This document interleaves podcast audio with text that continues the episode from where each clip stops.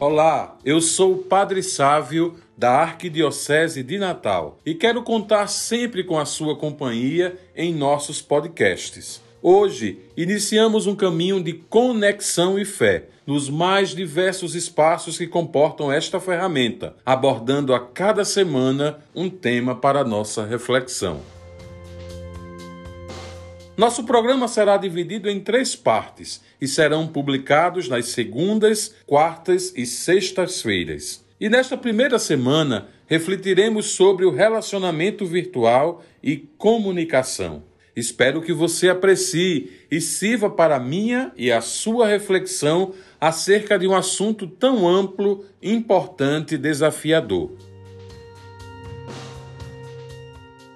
Após ouvir os podcasts, compartilhe com seus amigos e familiares e, claro, envie para mim suas sugestões de temas para as nossas futuras reflexões. Eu conto e espero por você.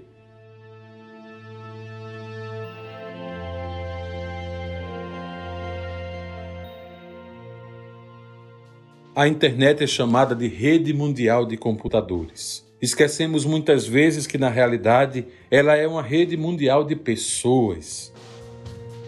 Atrás dos computadores sempre existirão pessoas com as mais diversas opiniões e intenções. Um computador não vive por si mesmo, e ainda que totalmente robótico automatizado, existe sob seu comando alguém que quer alguma coisa com ele.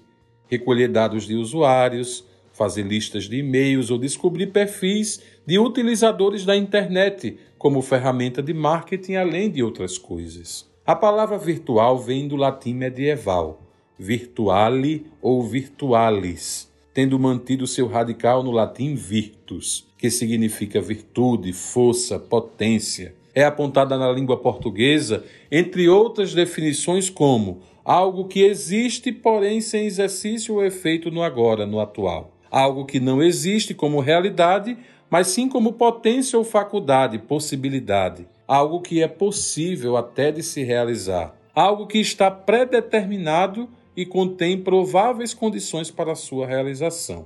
A partir dessas definições, podemos perceber que às vezes somos levados a considerar o virtual como algo que não é real, que o virtual não tem consequências. O virtual não é, portanto, algo falso ou imaginário, tem uma existência própria e produz efeitos. Daí a ideia de que, por meio de computadores, pessoas reais se permitem criar um mundo virtual e viver nele, onde tudo é passível de ser concretizado, desde as maiores ações de caridade e amizade até mesmo crimes e perversidades. O mundo de dentro dos computadores não é um mundo diferente, desligado da realidade. Ele só acontece porque as pessoas vivem no ambiente real e projetam para virtual seus sentimentos e ambições mais profundos. Existem alguns perigos comuns, repetitivos e graves neste mundo cibernético. Quando uma pessoa mente numa sala de chat ou no namoro virtual, dizendo-se mais magra ou mais alta ou mais bonita, isso revela um modo de pensar, um conceito. Muitas vezes não é apenas uma fuga da realidade através da ficção, da fantasia. Isso demonstra que há um desejo de que a fantasia se torne realidade, o que é uma distorção. Revela falta de aceitação da própria pessoa ou desejo de viver uma mentira, enganando os outros e fundamentalmente a si mesmo. Preferir ficar no ambiente virtual cria rejeição aos relacionamentos de carne e osso, isolamento e solidão. Desejar sempre o teclado e o monitor como melhores amigos, em lugar de estar numa sala cheia de pessoas reais, indica que está havendo uma distorção de valores humanos. Um perigo sutil é que tudo no ambiente virtual pode ser transformado para seduzir ou enganar. Com o uso dos softwares de edição digital, as fotos dos sites de relacionamento nunca mais foram as mesmas. Meninas gordinhas ficam mais magras. Problemas de pele e gordura localizada de rugas e flacidez não são mais identificados na internet. Os homens parecem mais fortes, menos barrigudos. e assim por diante. Além disso, existem os riscos da exposição das pessoas à audiência de milhões de outras pessoas que não se conhecem nem se supõem as intenções. Ninguém pense que sairá ileso de qualquer relacionamento virtual. Ele sempre deixará suas marcas, positivas ou negativas. Coisas maravilhosas podem acontecer através do mundo virtual, que aproxima aqueles que se querem bem e não podem estar perto. Por outro lado, a internet pode facilitar a ação de criminosos. Esse perigo aumenta em relação a crianças e adolescentes, quando expõem a desconhecidos as suas carências e fragilidades. É por isso que já existem recursos para impedir a eles o acesso a sites considerados impróprios. A vigilância dos pais é indispensável, mas deve se somar à providência das autoridades públicas.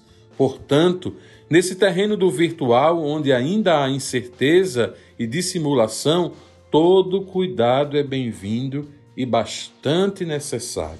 Quem está acostumado a usar a internet sabe que ter um bom antivírus ativado é essencial para não perder dados e informações de seus arquivos, pois o mesmo cuidado deve ser tomado para impedir a distribuição de valores da pessoa que usa o computador.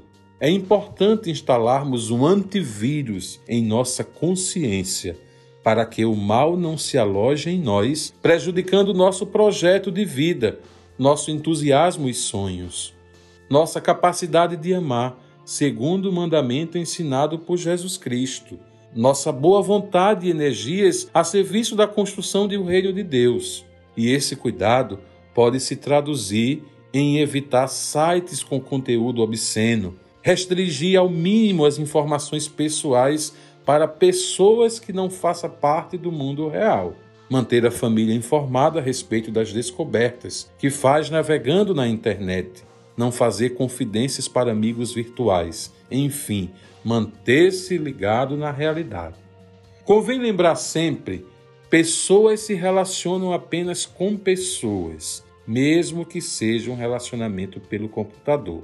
O Papa São João Paulo II, em mensagem dia 12 de maio de 2002, convida a passar do mundo virtual, espaço cibernético, para o mundo real da comunidade cristã.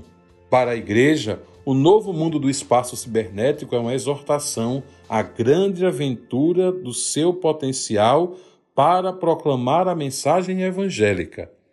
Esse desafio está no centro do que significa no início do milênio seguir o mandato do Senhor de fazer-se ao largo. Do quinalto, Lucas capítulo 5, versículo 4.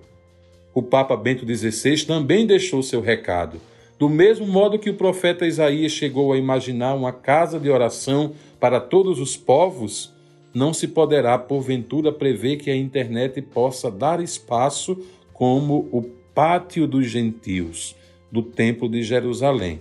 Também aqueles para que Deus é ainda um desconhecido. De tudo, Deus pode tirar um bem. Se por um relacionamento virtual é possível fazer contato com alguém que não conhece o Deus real, aceitamos esse desafio. Espero que possa ter contribuído para a sua reflexão sobre relacionamento virtual e comunicação. Nesta quarta-feira, daremos continuidade à nossa reflexão. Eu espero você. Um grande abraço, fique com Deus e que Ele lhe abençoe.